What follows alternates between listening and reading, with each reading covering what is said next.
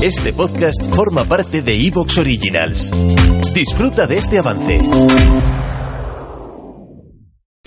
Buenas tardes, buenos días, buenas noches, depende de cuándo lo estés estudiando. Esto es Antena Historia y hoy vamos, bueno, José Manuel Serrano desde su canal de YouTube nos trae un programa sobre, digamos, eh, el preludio del ataque japonés a Pearl Harbor, allá por el 7 de diciembre de 1941, pero todo tiene un principio, todo tiene un desarrollo, y el por qué se llega a esa situación. Bien, pues José Manuel Serrano nos lo va a contar en esta media horita de programa que hemos titulado El preludio de un ataque. Así que nada, os dejo con José Manuel y el programa del domingo. Vamos para allá.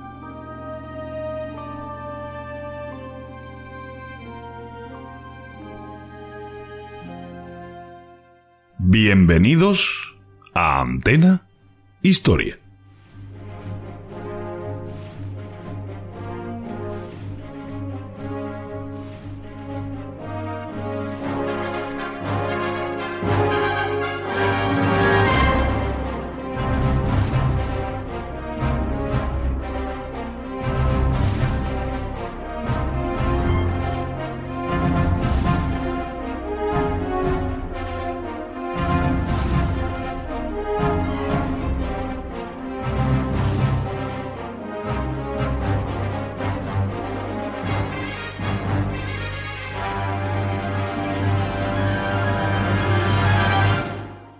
Si quieres contactar con nosotros, tienes nuestro correo electrónico info arroba. También puedes seguirnos en Twitter en nuestro perfil arroba antenahistoria o nuestro grupo en Telegram. Y por supuesto, puedes dejarnos un comentario en iVoox, eso nos hará más visibles y ampliar así nuestra audiencia.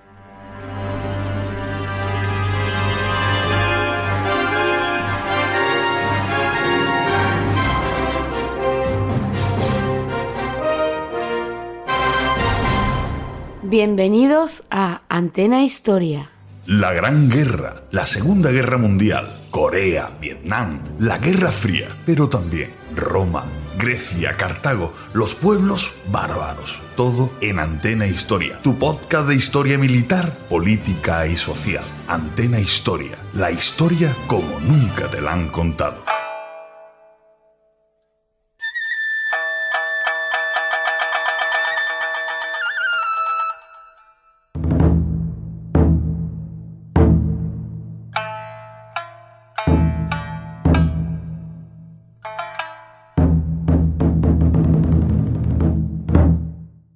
Buenas a todos, vamos a comenzar la lección preliminar denominada el preludio, donde vamos a analizar eh, brevemente la evolución histórica tanto de Japón como de Estados Unidos, que los va a llevar directamente a la confrontación salvaje a muerte en el Pacífico entre 1941 y 1945. Mientras que Estados Unidos, eh, Francia, Gran Bretaña, las grandes naciones del mundo ya han avanzado claramente en sus revoluciones industriales, en sus instituciones políticas. Eh, Japón todavía a mediados del siglo XIX está inmersa en un proceso de tipo medieval. De hecho, su estructura sociopolítica y, por supuesto, económica es de tipo feudal. A mediados del siglo XIX eh, se produce un auténtico choque de civilizaciones cuando el Comodoro Perry aparece por la bahía de Tokio y eso causa un gran impacto en una sociedad que está todavía eh, dominada por el shogunado, por la eh, jerarquía rígida eh, determinada por la casta militar, los samuráis, y por unas estructuras de tipo económico y social realmente arcaicas. Esto, eh, este choque con una civilización como la anglosajona genera una gran polémica dentro de las estructuras políticas de Japón y va a determinar una toma de decisión rápida. Es lo que habitualmente se ha denominado la revolución Meiji, que encabeza el emperador Mutsuhito en 1868 y que viene en realidad determinada por un intento para salvar al país eh, de ser fagocitado, conquistado incluso por las potencias industriales, fundamentalmente por Estados Unidos o Gran Bretaña, en ese momento la principal nación eh, colonial del mundo. Es por eso que el proceso de revolución política, militar, económica, social, a partir de 1868 va a estar determinado por una rápida modernización de sus estructuras económicas y, por supuesto, por la toma de decisiones en el ámbito industrial que va a propiciar un rapidísimo desarrollo de Japón sin olvidar que la larga tradición de los samuráis va a quedar insertada, aunque modernizada, dentro de este nuevo Japón, que va a iniciar una singladura muy rápida de, como digo, modernización de todas sus estructuras principales, que le va a llevar a, para sorpresa de Occidente, a ser capaz de imbricar, de mezclar lo antiguo y lo nuevo, como por ejemplo se puede observar en este cuadro, donde sin olvidar la tradición de los samuráis, la propia vestimenta, su propia cultura, por supuesto su lengua, eh, poco a poco van modernizándose, van haciendo suyo las tradiciones eh, más avanzadas de Occidente y eh, asumiendo que los planteamientos de tipo industrial, de desarrollo tecnológico de Occidente son vitales no solamente para salvaguardarse de cara a ser fagocitado por Occidente, sino también para ir adquiriendo preeminencia en la esfera de Asia. Por eso, en muy poco tiempo, en apenas una generación, Japón adquiere básicamente lo mejor de Occidente, industrializa muy rápidamente sus estructuras más relacionadas con la industria bélica, adopta eh, modelos estandarizados de enseñanza militar, tanto de Alemania como de Francia, Estados Unidos y por supuesto de eh, Gran Bretaña, y en prácticamente 40 eh, años Japón asoma al Pacífico, asoma a Asia justo al mismo tiempo, y esto es importante, cuando se está produciendo una rápida expansión del que va a acabar siendo su gran enemigo, Estados Unidos. Esto es importante entenderlo porque Estados Unidos, como se puede observar en este mapa, va a realizar una expansión de tipo geográfica tanto al oeste como al este. Desde el punto de vista de lo que nos interesa,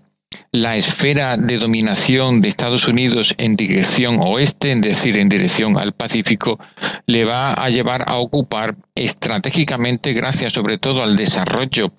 de la teoría de Alfred Mahan sobre el dominio marítimo como base fundamental para un posterior desarrollo de tipo colonial, de tipo global, una serie de enclaves que van a tener una especial trascendencia en los acontecimientos futuros.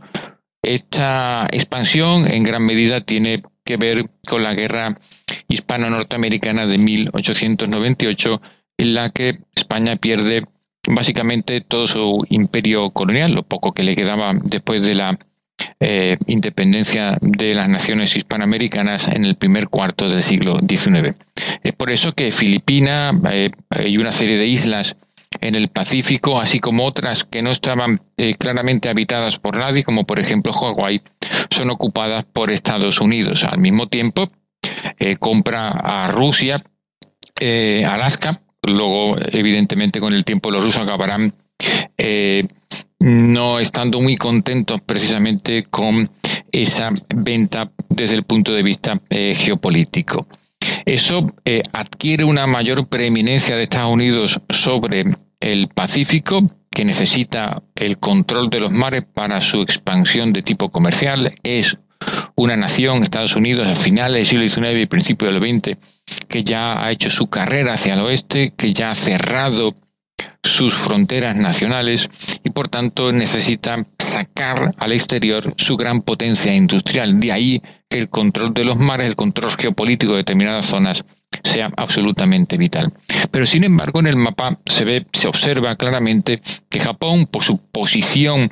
en el Pacífico al noroeste, va a también generar sus propias líneas de expansión que incluso eh, visualmente se puede observar claramente que van a chocar directamente con Estados Unidos. Ese es uno de los elementos que van a derivar en la confrontación final en 1941. Es tan rápida la, esa modernización de Japón comentada a partir de la Revolución Meiji en 1868 que en 1895 estalla la guerra chino-japonesa que va a salvarse con una muy rápida eh, y convincente victoria de Japón, que ya ha modernizado gran parte de su flota y de la estructura de sus ejércitos de tierra, y tiene como parangón, como éxito inmediato tras la victoria sobre los chinos, la ocupación de Formosa, Taiwán, por Arthur, que es un puerto costero sumamente importante, y la península de Liadong, que es una península está eh, al norte eh, de Corea, en el istmo, que va a ser una de las bases fundamentales para su expansión en el territorio de lo que va a ser la costa oriental de China. En 1905 se produce, para sorpresa de todo el mundo, una rápida guerra entre Rusia y Japón que acaba con una sorprendente victoria, aplastante victoria de Japón. Eh, que se pensaba eh, hasta ese momento que la victoria sobre China eh, podía tener cierta lógica, teniendo en cuenta el atraso técnico-tecnológico de China, pero que Rusia, como un país grande, poderoso, aplastaría a Japón. Sin embargo, no ocurre así, sino que es Japón que logra una, como digo, sorprendente victoria